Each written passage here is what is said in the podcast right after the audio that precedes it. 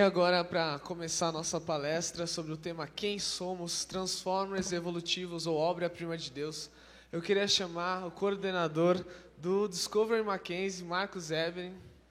Por favor. Muito obrigado por sua presença. Todo seu. Alô, pessoal, boa noite. Muito, muito bom estar aqui. Eu me sinto em casa. A gente tem a IP Pinheiros como nossa segunda, nossa segunda casa. E é um privilégio imenso falar com essa galera tão jovem.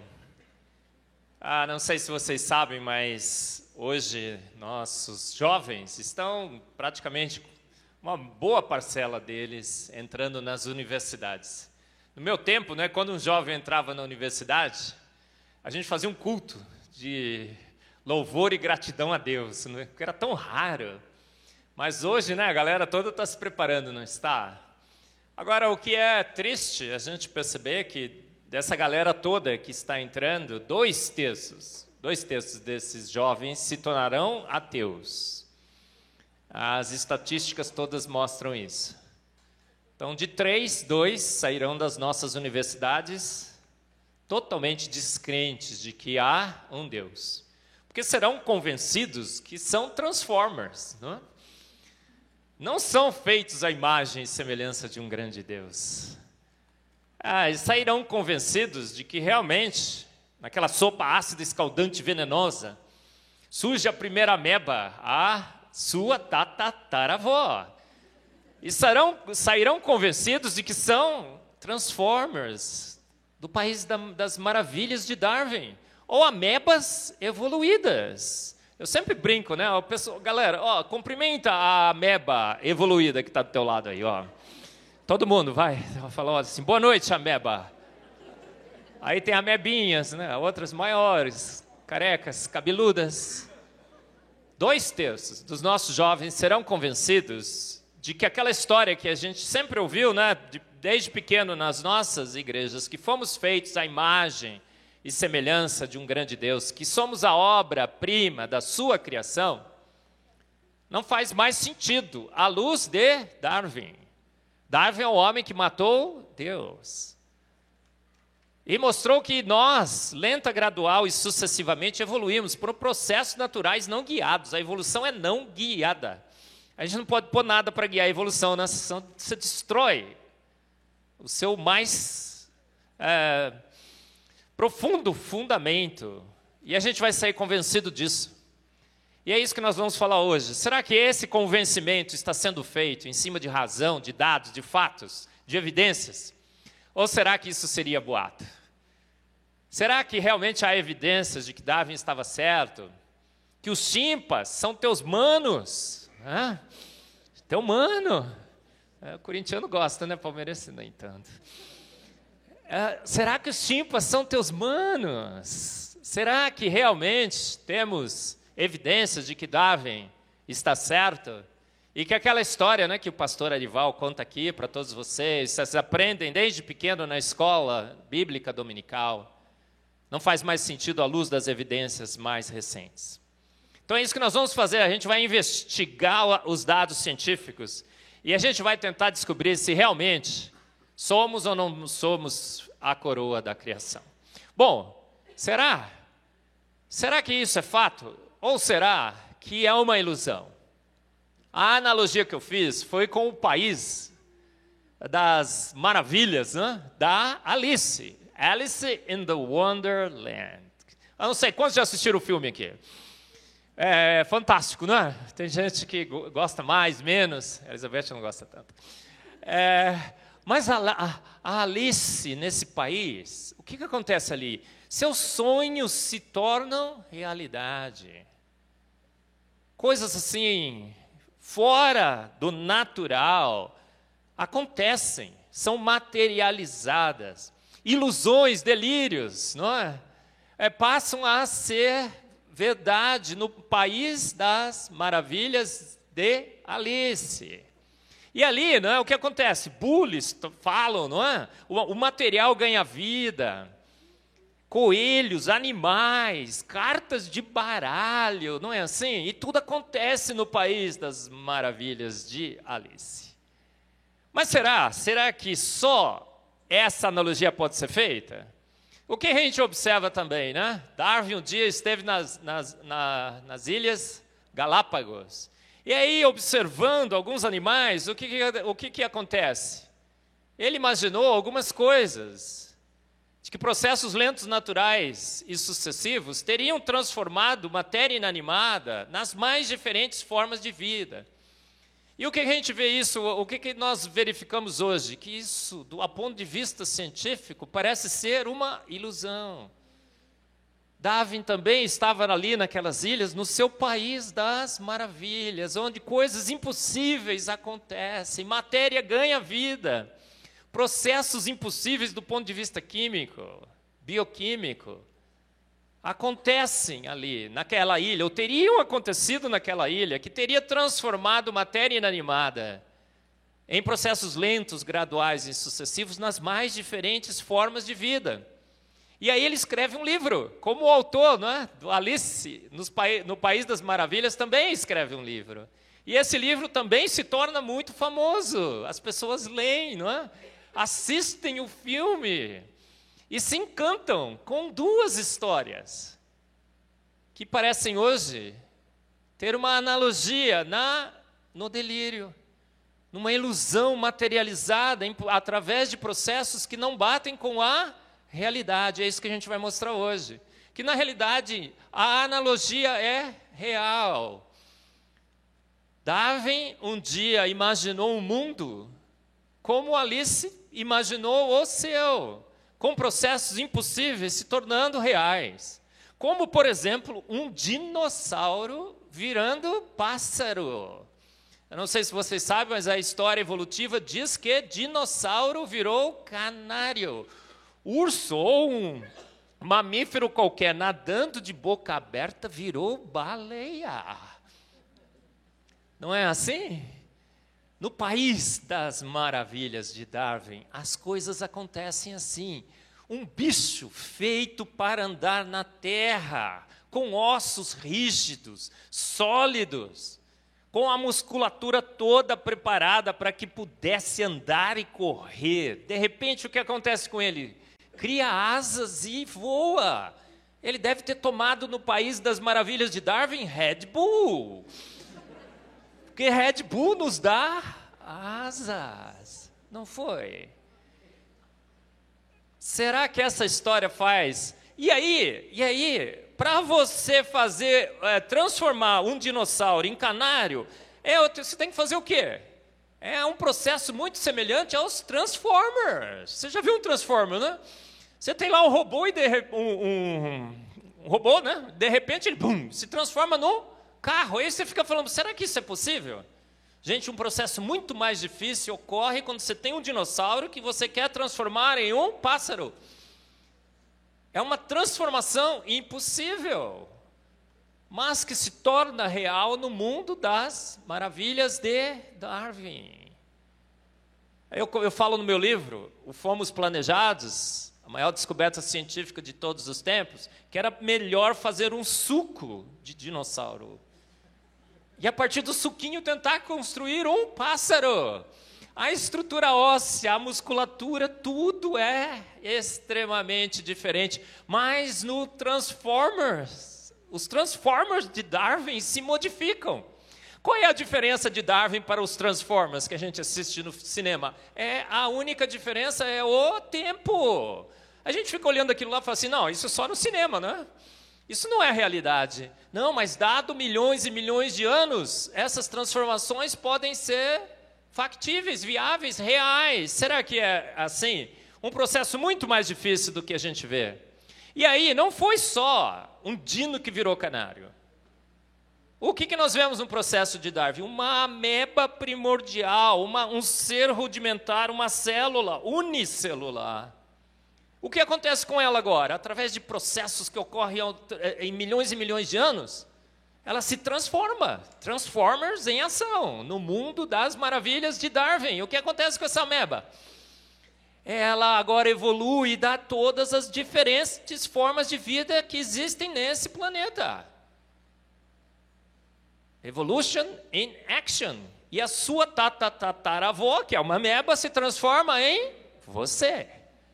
Esse é o mundo das maravilhas de Darwin. O micróbio, nesse mundo das maravilhas de Darwin, faz o quê? Ele lenta, gradual e sucessivamente, ao longo de milhões e milhões de anos, porque a única diferença é o tempo, não é? Ele se transforma no quê? Na microbiologista, que agora observa o seu tataravô no microscópio. Micróbio em microbiologista. E como Darwin um dia imaginou, no mundo das maravilhas de Darwin, que esse processo teria ocorrido? Com mutações. Ah, Darwin não sabia exatamente como isso teria acontecido, né? ele disse mudanças. Mais tarde, né? Os, ah, o neodarwinismo vem dizer: olha, são mutações. São bugs no nosso software que se acumularam ao longo de milhões e milhões de anos, que transformaram né, os transformers de Darwin na bactéria, na mais diferentes formas de vida que habitaram nesse planeta, que habitam e habitaram, irão habitar esse planeta. As coisas que funcionaram, a seleção natural selecionou. E isso aconteceu em milhões e milhões e milhões, ao longo de milhões e milhões de anos. Será que isso é verdade? A gente vai falar sobre isso hoje à noite. Bugs, gente, bugs, as mutações são bugs no software. A gente sabe, né, que o seu software, se você tiver um software, baseado no código ASCII, por exemplo, e se a letrinha, o código, aquele, aquela codificação que codifica a letra A, for trocada para a letra W, o que, que acontece com o seu software?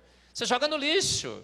Mas agora, defeitos que seriam desastrosos, catastróficos para o código genético, segundo Darwin, não é? segundo os darwinistas, o neodarwinismo, é imaginado nesse mundo das maravilhas que fazem as transformações, aumentam a complexidade, pegam receitas simples e tornam em receitas complexas. Eu sempre dou esse exemplo, é muito fácil, acho que vocês vão entender. É assim, olha, como é que o processo é, se imagina que ocorreu? Você precisa de uma receita genética para que as diferentes formas de vida sejam sintetizadas. E essa receita genética, segundo a evolução, a primeira receita surge por um acidente. Francis Crick chama de um acidente que se congela na vida. E essa receita agora, através de duplicações gênicas, vai se sofisticando e transformando nas diferentes receitas de todas as diferentes formas de vida. Eu vou dar um exemplo, você vai entender. Suponha que a primeira receita é uma receita de pudim, pum, surge. A primeira receita de pudim surge no acidente, no mundo das maravilhas de Darwin. E receita de pudim é fácil, não é? O que, que é? Leite condensado, gema, agita, põe no micro-ondas, liga, pudim, não é assim? Então, olha, a imaginar, né, segundo Darwin, que uma primeira receita simplesinha dessa pudesse surgir, não era muito difícil. Então, as formas rudimentares de vida que se imaginam que existiam nesse planeta, que existiram nesse planeta, a gente sabe que isso é uma ilusão, é um delírio. Porque vida é coisa de profissional, você precisa de pelo menos 300 proteínas, eu comento isso no meu livro, Fomos Planejados. Mas vamos supor que uma forma rudimentar de vida surge nesse planeta, com a receita pudim. Como que a vida agora se sofistica a partir de uma receita simples? Quando vai copiar a receita do pudim, uma mutação causa uma duplicação na cópia. Então fica assim, ó, pudim dá pudim, pudim. Duas receitas de pudim. As mutações vão trabalhando em cima rece... daquela receita de pudim e vai trocando as letrinhas, as instruções. De repente, pum, surge uma receita de feijoada. Então agora você tem pudim com feijoada. As, as, as mutações que não funcionaram, que não deram uma receita boa, o que aconteceu? A seleção natural está lá para provar. Então ela provou o pudim, gostou. Quando as mutações fazem uma receita que não é boa, o que a seleção natural faz? Elimina. Quando ela gosta da receita, porque ela gosta de feijoada, ela pega, opa, feijoada. Agora, duas receitas de feijoada se duplicam, as mutações a, traba a trabalho e vai dar o quê? Estrogonofe. Tá melhorando, não tá? Agora a vida tem o quê? Pudim, feijoada e estrogonofe. E o processo continua ao longo de milhões e milhões e milhões de anos. Isso, isso é, é, é viável do ponto de vista científico, do que a gente sabe hoje. A gente vai olhar e vai falar sobre isso. Olha, a seleção natural, ela seleciona? Ela seleciona, ela pode até selecionar organismos que têm uma de determinada vantagem. Eu dou esse exemplo, acho que é bem legal. Olha, você sabe aquela história que tem dois, dois sujeitos numa floresta e de repente aparece um leão e eles têm que correr do leão. E um deles começa a colocar o tênis, porque eles estavam descalços. E um, o outro olha para ele e fala assim: Mas rapaz, você está colocando tênis? Não adianta, o leão vai pegar a gente. Não tem, ele, ele é muito mais rápido do que a gente. Você acha que você vai correr com o tênis mais rápido do que o leão? Aí um, ele vira para o outro e fala o quê? Eu não preciso correr mais que o leão. Eu só preciso correr mais que você. E aí ele, pum, ele sobrevive. A seleção natural selecionou o sujeito com o tênis. Agora, a seleção natural explicou de onde veio o tênis? Absolutamente não. Então, se tem tênis, é óbvio que o cara que tem tênis vai ganhar. Mas aonde surgiu o tênis? Então, a gente, a gente eh, faz essa analogia, né? A seleção natural pode até explicar o survival do mais apto, mas não o arrival, como ele surgiu.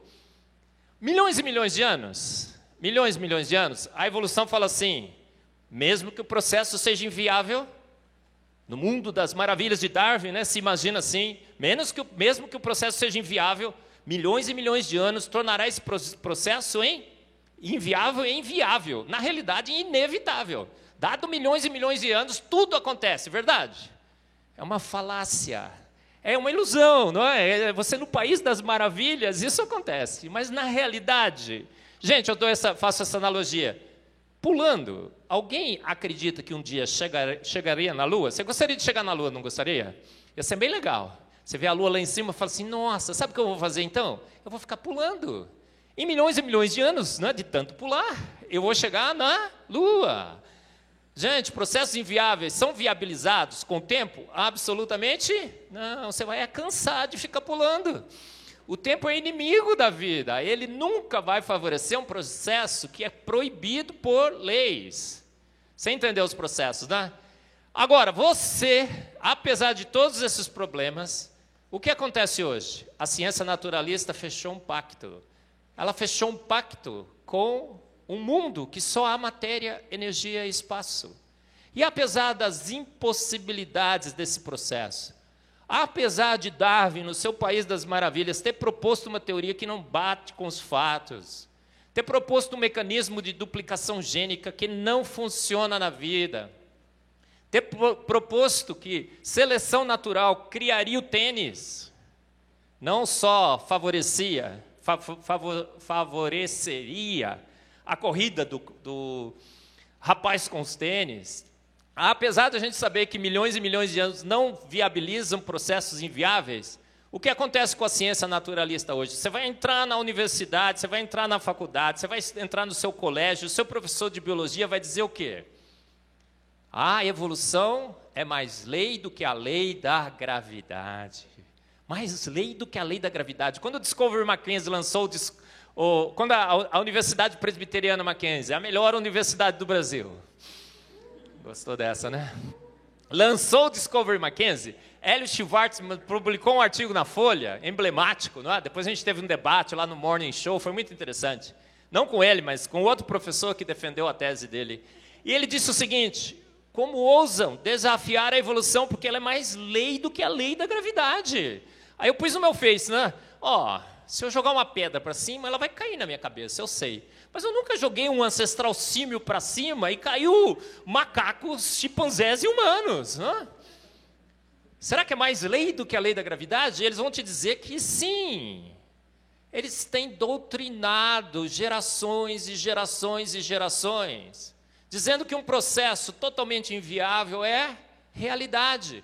Um processo imaginário, não é num país das maravilhas, onde as coisas acontecem, ao, as, as ilusões e delírios são materializados, são agora ditos como mais lei do que a lei da gravidade. Eles vão te dizer o seguinte, por exemplo, a evolução é um consenso científico. Mais de 99% dos biólogos aceitam a evolução. Verdade ou mentira? Garotada, fica esperto, é fake news. Primeiro o seguinte, consenso científico quer dizer alguma coisa? Eu vou dar um exemplo para vocês. A, evolução, a geração espontânea foi um consenso científico por 200 anos. Sabe aquela história de que você colocar uns trapinhos, com um pouquinho de comidinha no, no restinho, no cantinho da casa, surgiriam ratos? Geração espontânea? Foi um consenso científico. Os professores falavam para os alunos: olha, é tão certo que isso é verdade, que eu quero que vocês façam esse experimento em casa. Os alunos chegavam em casa, colocavam os trapos, um pouquinho de comida e tal. Os ratos surgiam, eles voltavam, professor, fiz, deu certo. Por 200 anos, a geração científica, a geração espontânea foi um consenso científico. Mas o que bastou para que esse paradigma caísse? Um herege. Pasteur foi lá, fez um e único experimento, e o conceito inteiro caiu. Um dogma científico. Então, ser ou não ser um consenso científico não diz muita coisa, mas é. É um consenso científico. Nós temos a Sociedade Brasileira do Design Inteligente, nós temos quase 3 mil membros. Você vai lá, se você colocar biologia como uma palavra-chave, a maioria, imensa maioria dos nossos membros são biólogos. Nos Estados Unidos, recentemente, o Discovery Institute fez uma pesquisa com os professores de biologia dos Estados Unidos. Você acha que a evolução deveria ser ensinada lado a lado com o design inteligente? Quantos responderam sim? 67%. Então, essa teoria é realmente um consenso? Não é mais. Talvez já foi, mas ela não é mais. E a gente vai falar um pouco mais sobre isso. Mais lei do que a lei da gravidade? Inúmeras evidências genéticas, morfológicas e no registro fóssil. Os hominídeos, gente, diz que tem diversas, diversas, diversas formas transicionais que já foram encontrados. O homem de Java, o homem de Neandertal, o homo na LED, não, é, não dizem? Será que eles ainda estão em pé? Nós vamos falar sobre isso. Vírus e bactérias, eles dizem assim: olha, evolution in action. Os vírus estão mutando, estão evoluindo. Os órgãos vestigiais um dia disseram que nós não somos realmente coroa da criação. Na realidade, nós somos ferro velho ambulante, um ferro velho ambulante. A lista dos órgãos vestigiais inúteis tinha chegado a 200. Você estava lotado, entupido de órgão que não prestava para nada. O que seria isso? O cóccix, o apêndice, o seu dente do siso. Não foi? As amígdalas. Quem tirou a amígdala aqui? Ah, vai no Procon, garoto, vai no Procon. No meu, no meu tempo de moleque, né, quem tirava a amígdala ficava chupando sorvete por um ano. E eu falei para minha mãe, mãe, eu quero operar a amígdala. Ela disse assim, minha filho, nós não temos direi, dinheiro para pagar essa operação. Está vendo como ser pobre às vezes é uma benção? Gente, as amígdalas são órgãos vestigiais. A lista que chegou a 200, hoje praticamente foi reduzida a zero. A zero. A zero. A gente vai falar um pouco sobre isso, tá bom? E disseram que o chimpa é humano, porque você é 98% parecido em código genético. Será? Vamos discutir todas essas evidências? E aí, se você chega na classe, na aula de biologia, e tem, e tem a audácia de falar para o professor, porque o professor começa a aula assim, normalmente, né? Isso é muito comum, eu recebo e-mails, né? Muito frequentes de, de pais assim, preocupadíssimos, porque o herege teve a coragem de levantar a mão, porque o professor começa assim: olha, alguém ainda que ousa desafiar Darwin e crer em Deus? Se o moleque levantar a mão, o que acontece? Ele está perdido, não está? É o bullying do naturalismo filosófico nas nossas escolas. Então hoje, desafiar Darwin é um delírio, uma ilusão é ser herege, pseudocientífica e tudo mais. Há tanta certeza que Darwin é absoluto que em 2007 a Super Interessante lançou essa revista e colocou na capa Darwin, o homem que matou Deus. Porque há 150 anos descobrimos como a vida pode existir sem a intervenção divina. Darwin no seu país das maravilhas, nas Ilhas Galápagos, observando a natureza, o que, que ele faz? Ele propõe uma teoria que não se baseia em evidências, são suposições, são ilusões, como a Alice no País das Maravilhas, mas agora a gente, depois de 150 anos, está dizendo o quê? Ele descobriu com fatos, com realidades, como a vida surgiu nesse, nesse planeta. E ele matou Deus, não há mais necessidade ao homem apelar para o sobrenatural. Não somos mais imagens e semelhança de Deus. Nós somos o que? Meros mamíferos. Não é assim? Tem uma música né, que canta no Discovery, não sei se você já ouviu dizer, mas é, ouviu cantar, mas ela fala assim, ó, Oh baby, we are nothing but mammals, so let's do like they do on the Discovery Channel. Conhece essa música? O que, que ele quer dizer? Ô, oh, oh, querida, a gente não é nada mais do que mamíferos. Então vamos é, replicar o comportamento de mamíferos. Aí eu tava, eu sempre dou esse exemplo também, né? Aqui em São Paulo você anda nas ruas, né? Tem pessoas pedindo é, dinheiro, mas agora a grande estratégia não é mais pedir dinheiro para você, é pedir dinheiro para cães. Então temos uma, umas, umas, é, outro dia tinha uma mulher muito esperta, ela colocou dois cachorrinhos lindos, maravilhosos. E ela ficava pedindo dinheiro. Ah, vocês poderiam dar um pouquinho de dinheiro para os meus cachorros? E aí o que, que a gente faz? Tem um monte de gente que dá muito dinheiro. Aí outro dia ela pediu dinheiro para mim, uma delas pediu dinheiro para mim, eu falei assim: é para você? Ou é para os cachorros? Aí ela falou assim, ela hesitou, né? Ficou assim, por, por um segundo ela ficou pensando, será que eu revelo? E falo que é para mim? Aí ela falou, não, é para os meus cachorrinhos mesmos. Aí eu falei assim, perdeu a benção, irmã. Se fosse para você, eu daria. Mas para os cães, não, vou dar para outro ser humano necessitado. Não é que eu não gosto de cachorro, eu gosto, você também gosta, né? Mas nos reduziram a meros animais.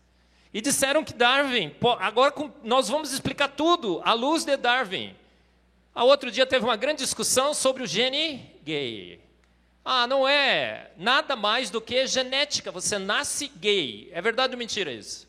É aquela ideia de que tudo é reduzido à matéria genética. Acaba de sair um estudo, talvez foi o maior estudo científico já feito nesse planeta. O que, que qual foi a conclusão do estudo? Não é genético. Não há nenhuma evidência que há qualquer link com a genética.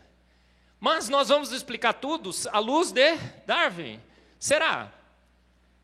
Em 1993, toda essa ilusão naturalista do mundo das maravilhas de Darwin começa a ruir quando esse homem, um herege, fala: gente, a gente estava iludido, a gente estava num país das maravilhas. Ele chama Darwin e fala: Darwin, você propôs essa teoria, você tem evidências? E esse livro, Darwin no Banco dos Réus, publicado em português, diz o quê? Quando você analisa as propostas de Darwin, o que, que acontece? Darwin é encontrado culpado por propor uma teoria sem provas. E esse livro é lançado no mundo inteiro pelo Philip Johnson, o pai do design inteligente no mundo. E pela primeira vez, mostra que as ideias de Darwin não se baseiam em fatos. Foram suposições, foram ilusões de que a matéria poderia um dia ter ganho vida, se transformado em vida. E as conclusões de Philip Johnson são todas favoráveis ao design inteligente. Na realidade, as evidências todas apontam para uma mente inteligente que fez o universo e fez a vida. Três anos depois, Michael Behe lança a caixa preta de Darwin. E ele diz o seguinte, gente: Darwin teve ideias que não se baseiam mais em fatos.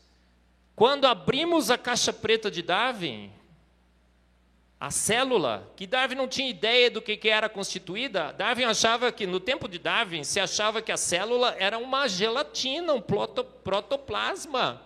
Os insetos, no tempo de Darwin, achavam que não tinha órgãos internos. Se apertava, saía aquela gosminha, né? Ah, é feito de gosma. E aí, quando se abriu a caixa preta da vida, segundo o Michael Behe, nesse livro, o que, que nós descobrimos lá? evidências e mais evidências de uma extrema inteligência. São nanomáquinas, nanomotores. É uma complexidade absurda, é, é sofisticação, é informação, é antevidência. Darwin está nu, segundo a luz da bioquímica moderna. E o livro A Caixa Preta de Darwin se torna um best-seller, lança agora a teoria do design inteligente para o mundo com bases bioquímicas.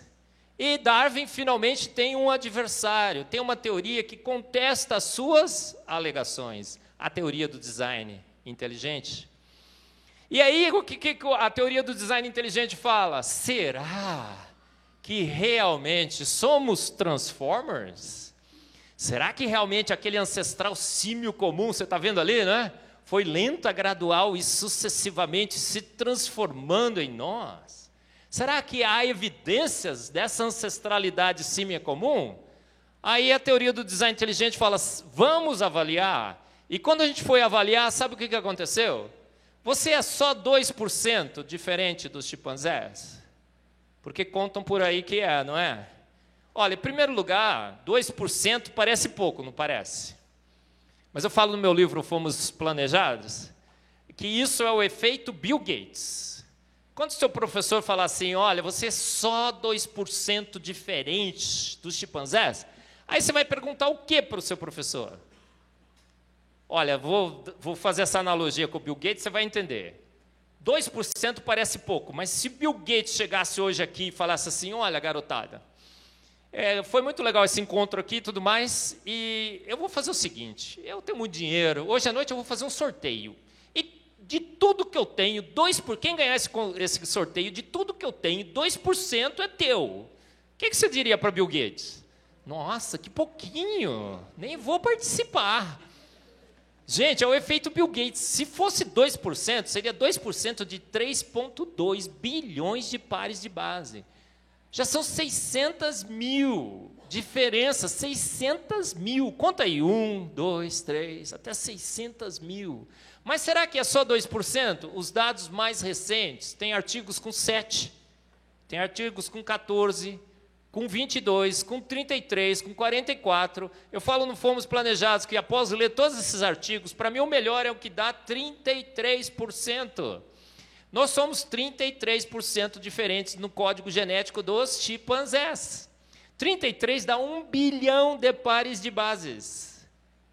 Um bilhão de pares de bases, segundo os cálculos da bioquímica moderna, de genética, de Haldane fez esses cálculos, nem em duas eternidades se transformaria, duas eternidades, se transformaria o ancestral símio comum em você. Haldane calculou que de, de, desde o tempo que nós nos separamos, segundo a evolução do nosso é, ancestral símio comum, no máximo, no máximo, duas mil mutações poderiam ter acumulado no humano. Mas nós somos mais de um bilhão de pares de bases diferentes dos chimpanzés. Mas é só genoma? Dá uma olhada ali. Você em proteínas com os chimpanzés é 80% diferente. Tem um artigo né, que compara isso. A gente está fazendo agora, montando um laboratório no Mackenzie, o, o MacMass, o laboratório Mackenzie de espectrometria de massas. E a gente está rodando um estudo bastante amplo, comparando o, a, o proteoma dos chimpanzés com os humanos. Esse artigo já foi lançado, a gente quer expandir 80% diferentes. Você é 67% diferente em telômeros.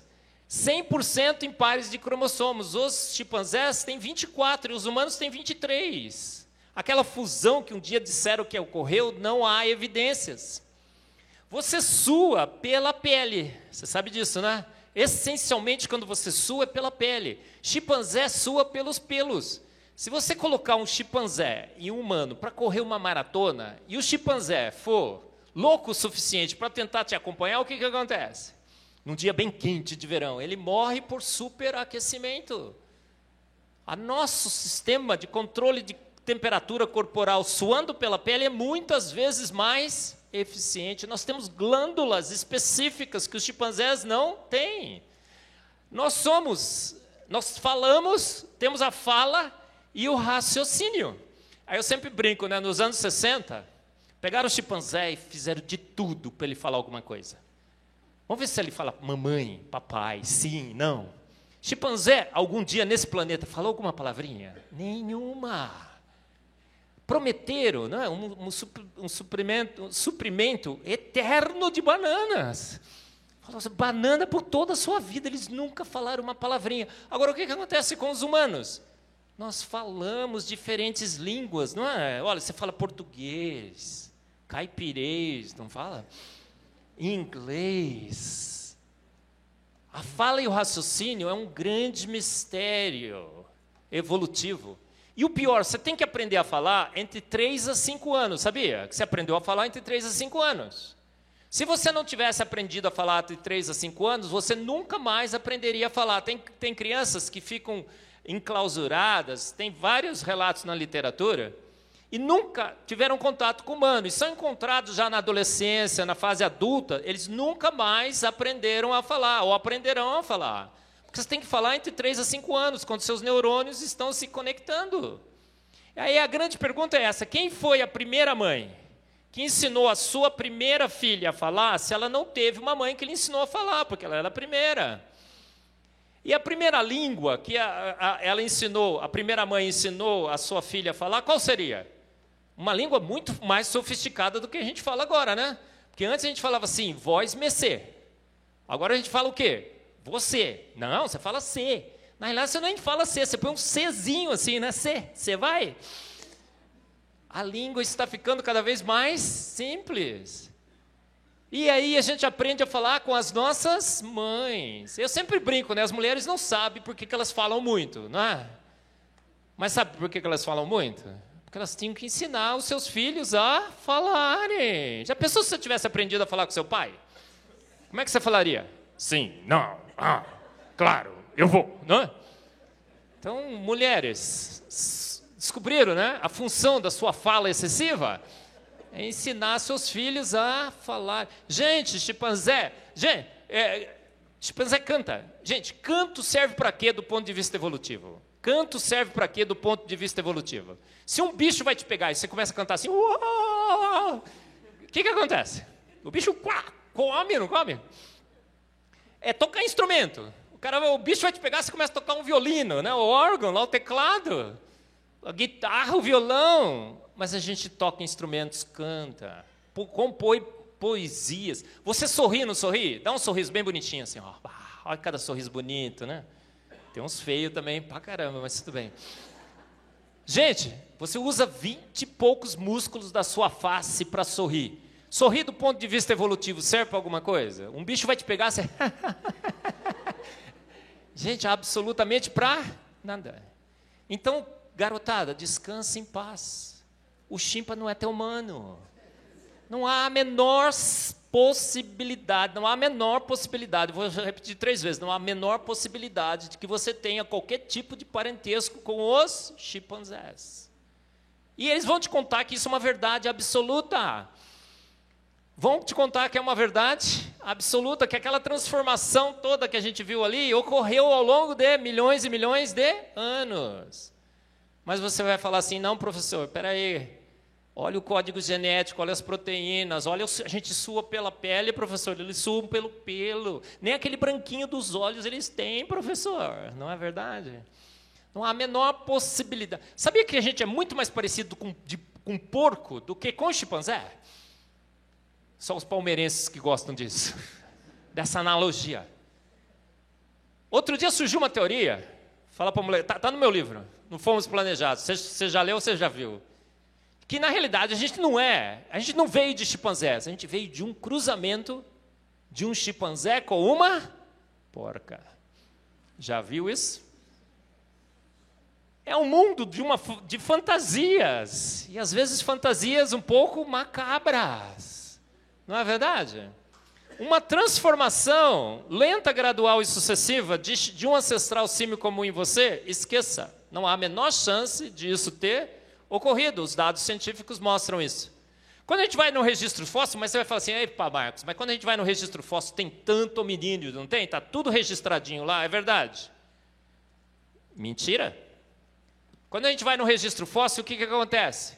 Você vai lá no registro fóssil, não tem vida, não tem vida, não tem vida, de repente, bum, a vida aparece pronta na explosão cambriana. As formas aparecem, algumas desaparecem quase que inalteradas. Olha só. A inexistência das formas direcionais fixas. Há uma redução do número de formas de, de vida no registro fóssil, no Museu da Vida, onde a vida está registrada, na, na forma de fósseis. A evolução simplesmente não se vê, as evidências são contrárias. Aí, a, a explosão cambriana, onde não tem vida, de repente, bum, surgem os principais tipos básicos de vida.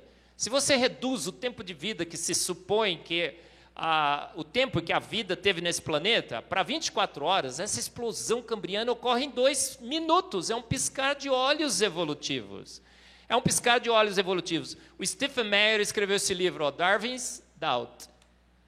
A origem explosiva da vida animal e o caso pelo design inteligente. A vida foi feita pronta, se estabeleceu pronta nesse planeta. E aonde a gente vê isso? No registro fóssil. Teu professor vai tentar te contar outra história, não vai? Aí eles falaram assim: nossa, Marcos, vai ter um monte de hominídeo, não tem? No livro eu falo sobre o homem de Java. Pegaram um, um dente de um porco e a partir daquele dente do porco construíram toda a história. Eu digo, né, para um antropólogo né, se tornar famoso, o que, que ele faz? Ele pega dois fragmentos de ossos, uma cola durepox e pum, fica famoso. Aí o último que surgiu foi o Homo na LED. Fizeram um alarde, uma grande, grande, grande é, propaganda em cima dessa descoberta. Foi o último hominídeo descoberto, o Homo naledi. E falaram: olha só, seu, os, uma das formas transicionais entre aquele ancestral símio comum que se dividiu em chimpanzés e humanos foi encontrado, o Homo naledi. Mas eles foram muito precipitados, não tinham, não tinham feito a datação com carbono 14. Quando fizeram a datação com carbono 14, o que, que descobriram? Ele é dez vezes mais recente do que deveria ser. Aí eu pus no meu Face, não é o Homo na LED, é o Homo na Lisa. Gente, todos esses hominídeos que foram um dia pro, propostos caíram. Não há um hominídeo sequer em pé. Sabia disso, garotada? Nenhum hominídeo. O teu professor vai falar que tem vários e vários. Não há um único hominídeo em pé. O homem de Neandertal é bruto, aquele bicho assim, né, meio ignorante, irracional, se entrar um, um, homem de Neandertal, se entrasse um homem de Neandertal aqui hoje, pelas evidências mais recentes que nós temos, o que, que você ia olhar? Nossa, que cara altão, bonitão, fortão. Ele é, tem um artigo que foi publicado no National Geographic que diz é, Neandertal, more humans than humans, mais humanos do que humanos ou tão humano quanto humanos são. Ele tinha uma um, um, altura maior, ele era mais forte, a sua. A, a, tamanho do seu cérebro, não? tem um nome certo para isso, que eu esqueci agora. Seu crânio, é, mas tem um. Caixa craniana, alguma assim. Maior do que o humano, então ele tinha mais cérebro. Então esquece, todos esses hominídeos caíram. Mas é só isso. Disseram também que nós estamos repletos de lixo evolutivo. Os órgãos vestigiais. A amígdala é um órgão vestigial. Você tinha que tirar, né? Tirou, né? Foi, vai no Procon amanhã. O que, que nós descobrimos da amígdala? É uma barreira para a invasão de bactérias e vírus. O que, que nós eh, descobrimos, por exemplo, do, dos, do, dente do siso? Sabia do dente do siso? Diz que, nossa, a gente está extinguindo. A evolução in action, está perdendo o dente do siso. É verdade. Saiu uma, uma pesquisa recente com uma tribo indígena que ainda come carne crua, praticamente. Os indinhos lá, os índiozinhos, né? Índiozinhos. Tem algum problema com o dente do siso? Nenhum. A arcada dentária é mais longa, eles não têm nenhum problema. Na realidade, eles perdem um ou dois dentes antes do dente do siso nascer. O dente do siso nasce, brum, fecha tudo bonitinho. Eles ficam é, com a, a, a dentição recuperada. Agora, o que acontece com a, a civilização moderna, o homem moderno, os jovens modernos? Ah, o artigo conclui: a gente só come agora papinha, filé mignon. A sua mãe coloca o quê? Amaciante na sua carne. E a gente só come comidinha molinha. Até a cenoura sua mãe bate para você. Amassa, não amassa a cenourinha? E por que, que então a gente está tendo problema com o dente do siso? Um hábito moderno que está fazendo com que a nossa arcada dentária diminua e a gente está tendo problema com o siso. Agora, o que acontece com o apêndice? Gente, tem gente que. Quem operou o apêndice aqui? Levanta a mão. Vai no Procon, irmã. Tinha gente que estava tirando o apêndice para não ter apendicite. O que, que nós descobrimos hoje? Eu falo no Fomos Planejado, no Foresight. Duas funções para o apêndice. Uma, ele faz parte do seu sistema imunológico. Então, se você não tem o apêndice, o seu sistema imunológico está um pouco comprometido. É lógico que a vida é redundante, ela, ela, ela tem outros caminhos. Agora, outra grande função do apêndice. Você vai comer um pastel, não vai? Na feira.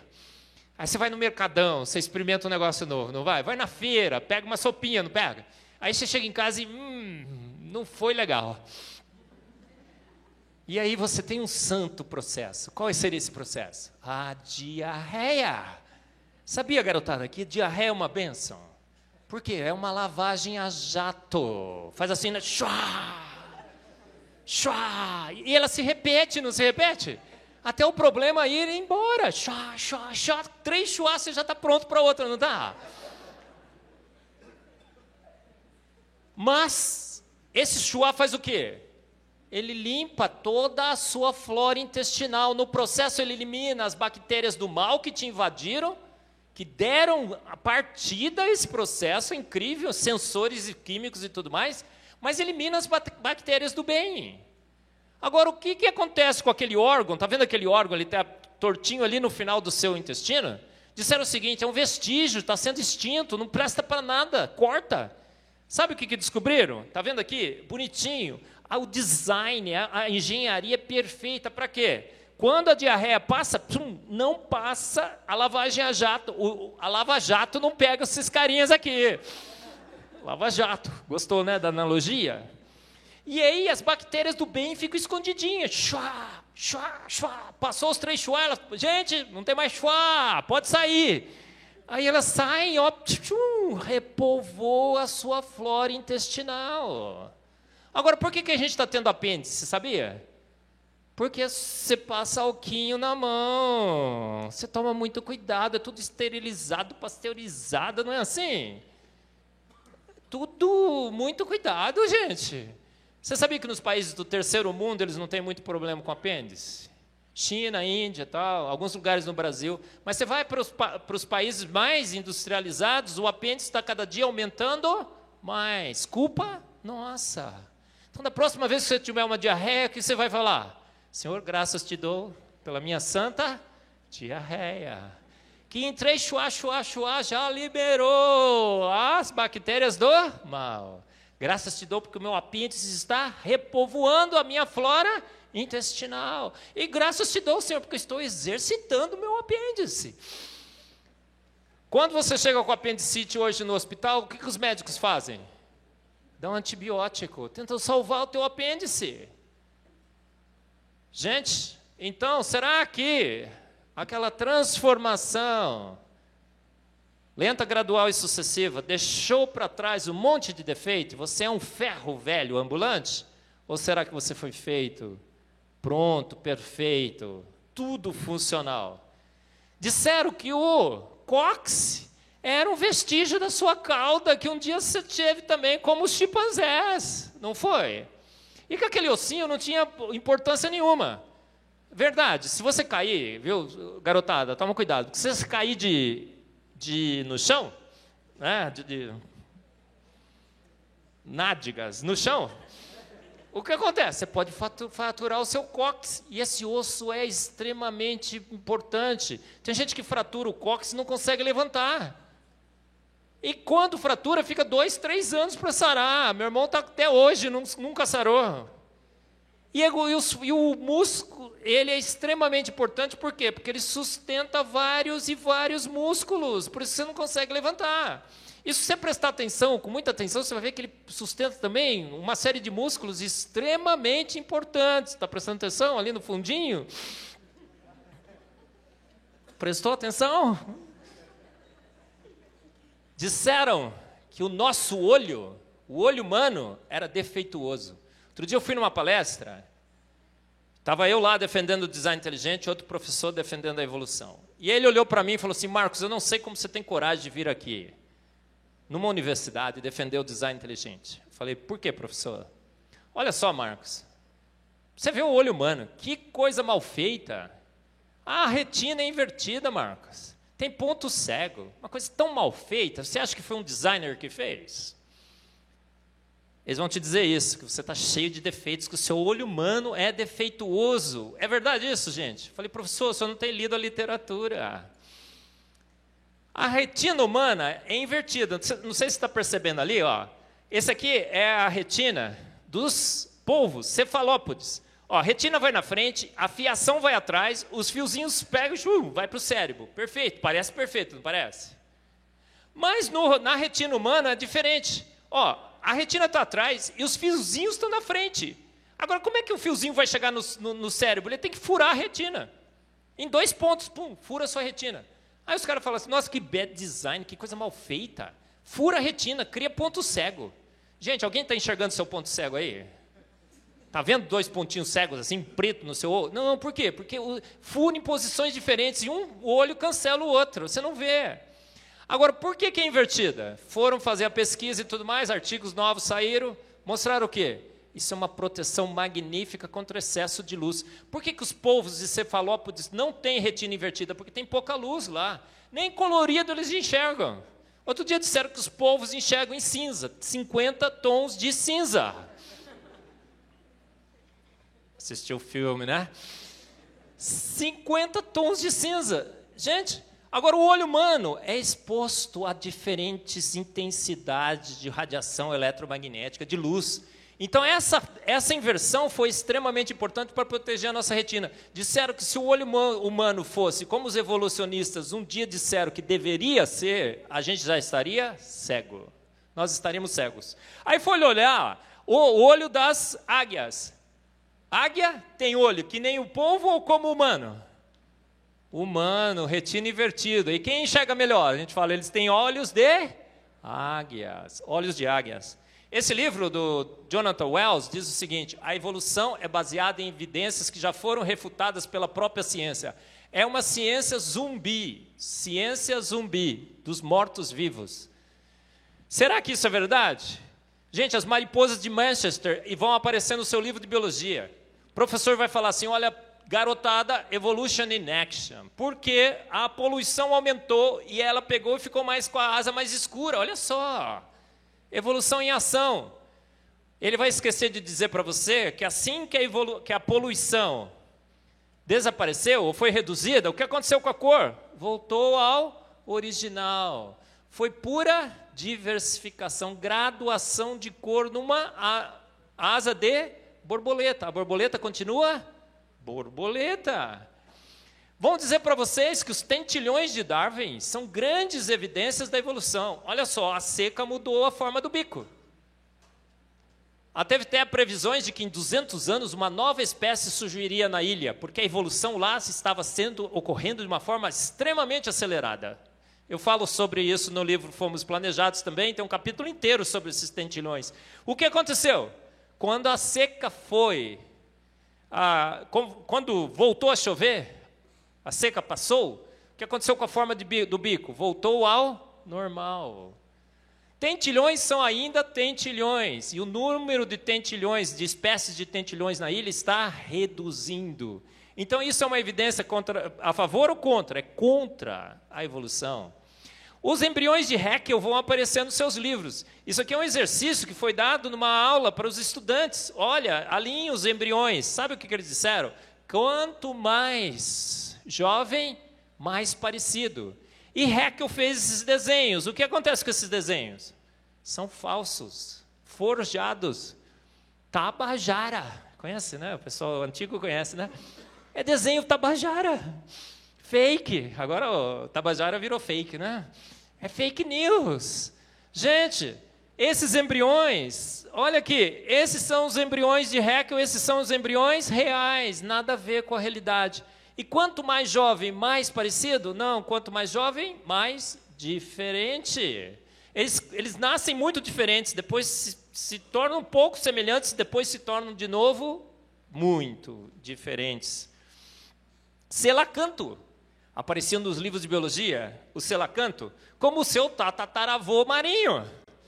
Esse peixe teria se transformado em você. Então é o seu tataravô. Fala aí, oi, vovô. Fala oi para ele, né? Aí disseram o seguinte: há 200 milhões de anos ele foi extinto e se transformou nos anfíbios e deu em você. Olha a patinha mutante. Tava no, ainda tem livro de biologia com isso, com selacanto. Mas aí foram pescar. Alguns anos atrás, o que, que aconteceu? Encontraram os selacantos idênticos, intactos, nadando nos mares. São os fósseis vivos. Idênticos, idênticos. Gente, a ecolocalização dos morcegos é igualzinho à ecolocalização dos golfinhos. E a gente copiou, colocou nos nossos submarinos. Oh, será que um morcego então evoluiu para golfinho ou golfinho evoluiu para morcego? São dois processos idênticos ocorrendo em pontos distintos e tempos totalmente distintos na árvore da vida. Oh, um milagre da ecolocalização ocorrer para um bicho, tudo bem. Mas ocorrer para outro, milhões de anos depois, num ponto totalmente diferente da árvore da vida, mas com o mesmo design, será que isso é favorável ou contrário a Darwin? Óbvio que é contrário. Ele atesta para um designer comum que usa a mesma solução em momentos distintos. E o Dino? Virou canário? Será que ele, de tanta vontade de voar, né? Criou asas e voou, tomou Red Bull? Será que nós temos evidências? Gente, outro dia eu estava num debate e o professor falou o seguinte: ah, porque duvidam da evolução de dinossauros em pássaros, mas a gente tem um monte de formas transicionais, um monte de formas transicionais. Falei, professor, eu sei, o senhor só tem uma, o Archaeopteryx. Aí ele tinha um slide, tum, era qual? O Archaeopteryx. Ele só tem um, eles deveriam ter. Aí eles mostram assim, ó, tá vendo, ó, o, o dino, o dino, o pássaro, o Archaeopteryx, ó, missing links, todos os demais nunca foram encontrados. Aí eu discuto no, no, no Fomos Planejados. O que, que é o Ar Archaeopteryx? Ele tem ossos de pássaros, pena de pássaro, é focinho de pássaro, pé de pássaro. O que, que ele é então? É um pássaro. Tem artigos da Nature e da Science, ou classificam como pássaro, ou classificam como dinossauro alado, mas nunca como uma forma transicional. Então, existe alguma evidência dessas formas transicionais entre dinossauros e pássaros? Absolutamente nenhuma. Deveria existir? Não, por quê? Porque é o que eu falei para você, para pegar um, um, dinossauro e transformar em canário é muito mais difícil do que o processo do transforma, de transformar um robô em carro. Por quê? Pelo menos você tem ferro, já está tudo quase parecidinho, né? Aqui nós temos o quê? Ossos de dinossauro, sólidos, maciços. Músculos de dinossauro, o bicho é feito para andar no chão, pesado, não para voar. Nunca poderia voar. Esse é o pior, né? Tem artigos que já, disser, já relatam encontrar no registro fóssil dinossauros com pássaros no seu estômago e intestino. O que acontece? Dinossauros comiam pássaros. Não dá para comer o seu sucessor na escala evolutiva? Dá? Não dá. Gente, mas é só pássaros. Quais são os bichos alados que nós temos? Morcegos, borboletas. Três grandes mistérios, milagres evolutivos teriam que ser explicados para transformar bichos terrestres em bichos alados. Eu discuto isso no Fomos Planejados, como seria impossível essa evolução ter ocorrido. Então eu, eu coloco lá essa caricatura, né? As grandes pedras no sapato de Darwin, as espécies aladas. Ah, esse é o pior. Quanto tempo faz que dinossauros foram extintos? 60 milhões de anos. Mentira ou verdade? Mentira. Há poucos anos atrás, Mary Schwarzman, uma paleontóloga nos Estados Unidos, mandou pegar um osso de T-Rex que tinham achado. E o osso de T-Rex é extremamente valioso. E ela, ela contratou o transporte. Eu brinco, né? Manuela de Joaquim, transporte de ossos de T-Rex. Minha esposa é portuguesa, hein? Nossa, faço essa, essa piada. Aí foram lá, o Manuel e Joaquim buscaram o osso do T-Rex. Quando chegaram lá, não cabia o osso de T-Rex no helicóptero. O que, que eles fizeram, Manuel e Joaquim? Cortaram o osso, óbvio. Não cabe, corta. Rapaz, pela primeira vez na história desse planeta, cortaram um osso de T-Rex, porque ninguém nunca tinha tido a coragem. E aí o que acontecia? O osso cheirava mal, tinha tecido mole, colágeno, fizeram o proteoma do dinossauro. Os aminoácidos que mais decompõem nas proteínas dos aminoácidos do, dos dinossauros estavam intactos. Do ponto de vista químico, aquele osso era extremamente jovem. Aí eles disseram o seguinte: não, porque um super conservante, mega, super especial, conservou, não pode. Qualquer coisa no solo recebe incidência de raios cósmicos e qualquer matéria orgânica estaria decomposta no máximo, no máximo em 100, 200 anos. Então, quanto tempo faz que os dinossauros foram extintos? Talvez centenas, nem milhares de anos. Tem relatos é, chineses de monstros guardados em cavernas que você vai ver o relato é de um dinossauro. A Bíblia relata dinossauro. Tem um, um cargueiro japonês, tinha um paleontólogo dentro do, do, do, navio. Pescaram um dinossauro, tiraram a foto, o paleontólogo fez o desenho, era um, de um dinossauro. Publicaram no jornal japonês. Mas o bicho começou a cheirar tão mal, porque dinossauro cheira mal e se degrada rapidinho, né? Que jogaram no mar.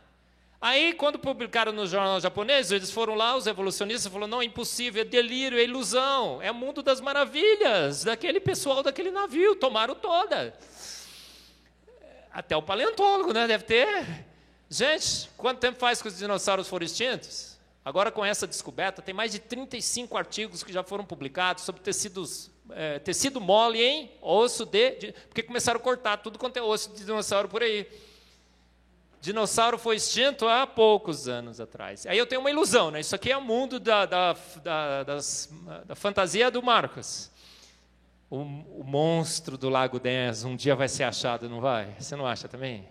E talvez seja o último dinossauro. Não ia ser massa 10. Gente, estamos terminando, né? As evidências são todas contrárias. Há um processo evolutivo. É um mundo das, de, de fantasias, de ilusões que não se confirmam mais nos dados.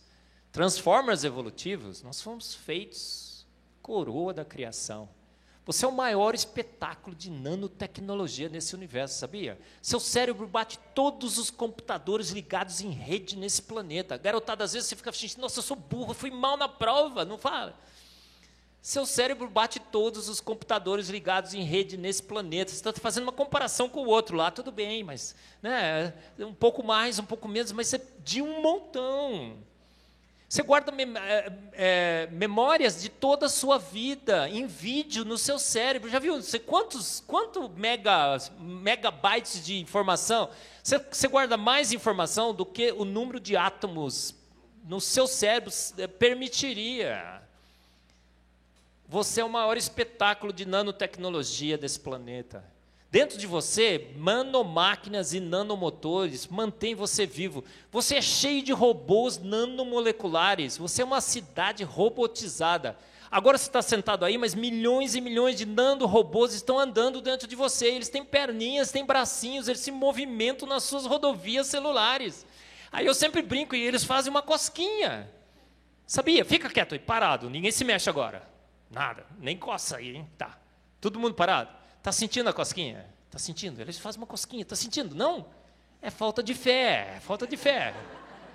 Um pouquinho, em casa você faz isso, você vai ver. Depois você me fala. Você, milhões e milhões de robôs, gente. Olha, eu vou terminar com essa. No mundo da fantasia de Darwin, os pavões tinham surgido como? Ele não conseguiu explicar no seu mundo. Por quê? Porque pavão, seleção natural para pavão não dá, dá. Porque você já viu aquela cauda do pavão? Se um bicho vai pegar o pavão e ele com aquela cauda, o que, que acontece? É um estorvo, não é? Ele queria se livrar daquele negócio. Aí Darwin, no seu mundo das fantasias, disse o seguinte: então não é seleção natural, é seleção sexual. E sabe o que o Darwin disse? Por que, que o, Davão, o pavão é, desenvolveu aquela cauda toda colorida e, e decorada? Porque as fêmeas, ao verem os pavões cada vez mais coloridos e decorados, davam preferência para os pavões coloridos e decorados, em detrimento dos menos coloridos e decorados. E a seleção sexual fez com que o pavão desenvolvesse essa cauda. Isso faz sentido? No mundo real, fora das ilusões, foram fazer uma pesquisa com as pavoas, sabia? Aí perguntaram para as pavoas: pavoas? E elas responderam: qual é o critério que vocês usam para selecionar o macho?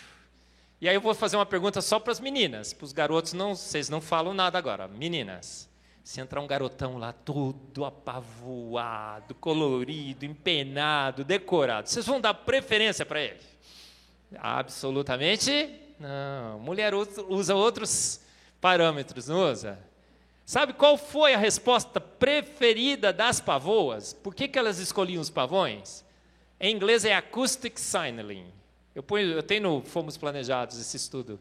Sabe o que é acoustic signaling? Boa cantada. Por isso, então, né, que eu sempre brinco, né, que tem tanto homem feio casado com mulher bonita, ou namorando mulher bonita. Garoto, não, não perca a esperança. É no papo, na conversa, entendeu? Olha, tanto homem feio casado com mulher bonita. Dá uma olhada naquele cara ali. Que cara horroroso. Olha aquele ali, então. Gente, meu Deus, mas tem uma. É bom de conversa, não é? É assim. Gente, e o pior, sabe essas cores? Essas cores na cauda do pavão são pigmentos? São compostos químicos coloridos? Você está vendo ali, ó? São compostos químicos coloridos? Não, gente, isso aqui é um jogo de física. É iridescência. Você vai estudar depois iridescência, você vai ver. Você tem para criar iridescência, você tem que ter várias grades e alinhar essas grades para que alguns comprimentos da luz branca sejam destruídos por interferência destrutiva de ondas eletromagnéticas. E algumas dessas ondas sejam enaltecidas. Então, nessa região matemática específica aqui, ó, nessa região matemática específica aqui, que cor que é enaltecido? O azul escuro, o azul claro, o amarelo, o verde. Cada uma das regiões descritas por equações matemáticas complexas, uma grade diferente de iridescência extremamente complexa foi produzida. Produzida, é incrível, não é? Então, gente, qual é a conclusão? Chega, né? Acho que a gente já viu bastante. Você vai largar seu Deus? E vai se convencer que você é um transformer evolutivo? Vai se deixar levar pela essa ilusão coletiva que hoje afeta toda a nossa sociedade, a nossa ciência? Imaginar que um dia evoluímos? Ou será que a gente deve se render à conclusão, a uma conclusão diferente? Será que realmente você evoluiu de um chimpanzé? Davi estava certo com as suas ideias? Oh, será que Deus guiou esse processo? Porque muitos entre nós acham o seguinte: não, então foi Deus que guiou. Não faz o menor sentido. Né? Quando você tem Deus, você não precisa da evolução. Quando você tem evolução, você não precisa de Deus. Se você junta os dois, você destrói os dois. Você destrói a evolução e você destrói Deus. Mas alguns acreditam que sim. Ou será que nós fomos criados à imagem e semelhança de um grande Deus? Será que fomos criados prontos? E há evidências científicas para isso? O que, que vocês viram? Ó, qual é a conclusão então? Fomos criados prontos. Somos a imagem e semelhança de um grande Deus. Fomos feitos de uma forma magnífica. E os seus atributos invisíveis, o seu eterno poder e a sua divindade se veem claramente em nós, na vida, nas diferentes formas de vida, nos pavões, nos robôs nanomoleculares, no homem, a sua capacidade incrível de armazenar e transformar informação. Então, olha, tá vendo como é que está a situação hoje? Darwin era absoluto, não era? Consenso científico. Mas hoje nós temos a teoria do design inteligente como um furacão, um tornado, está varrendo as velhas teorias. Os cães ladram, a teoria do design inteligente, a pseudociência, a religião e tudo mais. Mas a carruagem de birre passa com os dados. Cada vez mais. Queremos prestar continência a homens, queremos prestar continência aos dados científicos. Olha como é que está a queda de braços, está vendo? Legal, né? Gostaram dessa? Acho tão boa. Nada em biologia faz sentido senão a luz da evolução. Teodosius Dobzhansky disse isso uma vez, isso hoje é um mantra sagrado na biologia. O mundo da fantasia de Darwin tomou conta da academia, as suas ideias tomaram conta, mesmo sem evidências, a gente comprou. E a gente ficou por 150 anos achando que isso era mais lei do que a lei da gravidade. Mas hereges surgiram, e um herege maior falou isso diferente, ó, nada na química do universo da vida faz sentido, senão a luz de Darwin não, senão a luz do design inteligente. Uma mente inteligente que fez a vida e o universo e os fez prontos. Quem disse isso? Cara, muito legal. Quem foi? Eu. Olha como é que está aí a, a, a batalha, tá vendo? A evolução não tinha lastro, não tinha fundamentos. Foi só o ventinho do design inteligente, o ventinho do design inteligente, está vendo o ventinho ali chegar? E a casa está caindo. Ó, Chesterton, um dos maiores filósofos, para mim é o maior. As frases dele são insuperáveis, né? Ele disse uma vez alguma coisa que o, o Pondé, o maior filósofo brasileiro, Luiz Felipe Pondé, ele é do design inteligente, vai nos nossos congressos e tudo mais, mas ele não conta, tá? O que, que ele parafraseou? Quem não crê em Deus, crê em um monte de bobagem. Jovens, vão tentar te convencer a crer num monte de bobagens. Você não vai deixar se levar, vai? Você vai se levantar e falar assim: eu, professor, no bullying do naturalismo filosófico. Mas, professor, o senhor já viu a semelhança genética? O senhor já viu isso, já viu aquilo? O senhor já leu aquele livro, professor? Fomos planejados, né? Não é assim? Magnífico. Ó, oh, Felice já, a Sociedade Brasileira do Design Inteligente tem quase 3 mil membros. A gente está esperando vocês, tá bom? Olha, a editora Mackenzie, da melhor universidade brasileira, Universidade Presbiteriana Mackenzie, né, está lançando uma série de livros, porque a gente quer informar todos sobre o design inteligente. Primeiro fomos, foi o Fomos Planejados, 460 páginas, 320 ilustrações. Agora a Caixa Preta de Darwin foi traduzida para o português. A tradução ficou fantástica, genial. O cara que traduz é ótimo, magnífico, sabe um monte de bioquímica, ficou legal. Quem traduziu? Eu, lógico. E o Foresight, olha, foi lançado primeiro nos Estados Unidos em inglês. A gente está exportando o design inteligente. Em outubro, novembro vai ser traduzido para o português também, tá bom? O Fomos Planejados era pretinho, não era? Agora, para comemorar a quinta edição, em menos em um ano e pouco, quinta edição, a gente acaba de mudar um pouquinho a cor. Agora ficou mais clarinho, tá vendo? Olha, a gente te, trouxe alguns livros, se você ainda não tem, quiser adquirir, a, gente, a editora, quando eu dou palestras, dá um desconto bem legal. Se você não conseguir comprar porque acabou, é, entra lá na, na, editora, ou não trouxe, não veio preparado, e coloca essa, esse código, ó, hashtag design inteligente. O mesmo desconto que a gente está oferecendo aqui, você vai conseguir lá, tá bom? Então, gente, Darwin matou Deus? Darwin é absoluto, as suas ideias são racionais? Você é um transformer evolutivo do país das maravilhas de Darwin, ou você foi feito à imagem e semelhança de um grande Deus? Darwin matou Deus? O que você acha? Darwin morreu. E o nosso Deus continua mais vivo do que nunca. Então nós, feitos à sua imagem e semelhança, coroa da sua criação, devemos o quê? Dar a ele a honra e a glória. Ontem, hoje e sempre, Deus vive, Deus reina. Deus criou a ciência. Deus dirige a ciência, ele é o autor e consumador da ciência, viu, garotada? E ele está chamando de volta para ele o que a ele pertence a ciência. Então, cientista bom é cientista teu? Não, cientista bom é que se rende às evidências de que há um grande Deus e que fomos feitos à sua imagem e semelhança. Então, a esse Deus invisível, mas real, eterno, todo-poderoso, onipotente, onipresente, onisciente, seja a nossa glória, seja o nosso louvor, seja a nossa adoração, seja o nosso compromisso fiel seja a nossa batalha acadêmica, ontem, hoje e sempre. Amém. Muito obrigado, muito obrigado.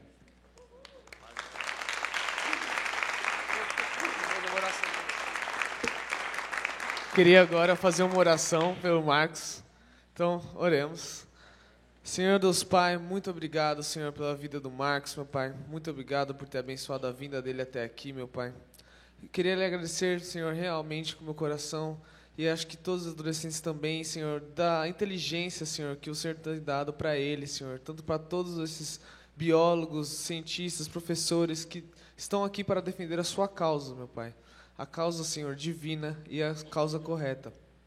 Esteja abençoando a vida dele, meu Pai, a volta para sua casa, a sua família, Senhor, seus afazeres, Senhor, seus trabalhos. Esteja abençoando ele lá no Mackenzie, Senhor, com o seu projeto. Esteja realmente guiando, Senhor, no que você realmente quer que ele mostre para todos nós. É isso que eu te peço, meu Pai. Em nome de Jesus, amém. Obrigado, obrigado, Marcos. Valeu.